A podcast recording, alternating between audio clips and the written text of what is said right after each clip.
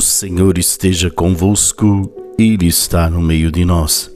Proclamação do Evangelho de Jesus Cristo, segundo Marcos. Glória a vós, Senhor. Naquele tempo, tendo Jesus e seus discípulos acabado de atravessar o mar da Galileia, chegaram a, Naz a Genezaré e amarraram a barca. Logo que desceram da barca, as pessoas imediatamente reconheceram Jesus. Percorrendo toda aquela região, levavam os doentes deitados em suas camas para o lugar onde ouviam falar que Jesus estava. E nos povoados, cidades e campos onde chegavam, colocavam os doentes nas praças e pediam-lhe para tocar ao menos a barra de sua veste. E todos quantos o tocavam ficavam curados. Palavra da salvação. Glória a vós, Senhor.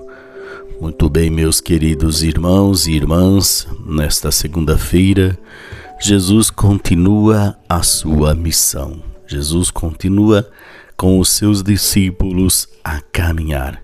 E nesta caminhada, as pessoas vão reconhecendo Jesus, reconhecer ah, os milagres, os prodígios que ele vai realizando.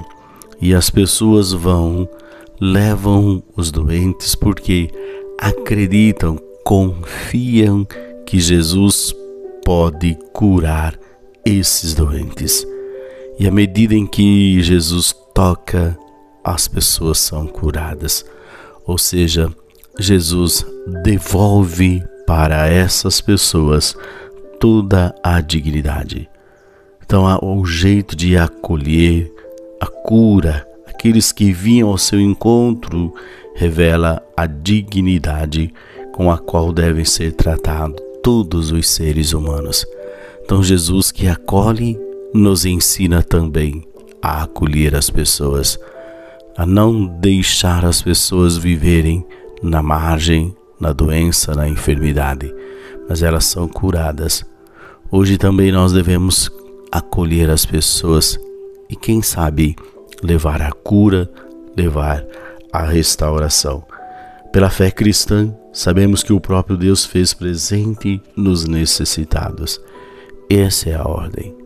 Ter a fé no Cristo ressuscitado, mas uma fé madura, uma fé clara, uma fé convicta, não uma fé de momento, mas uma fé que brota do seguimento de Cristo que transforma toda a nossa vida.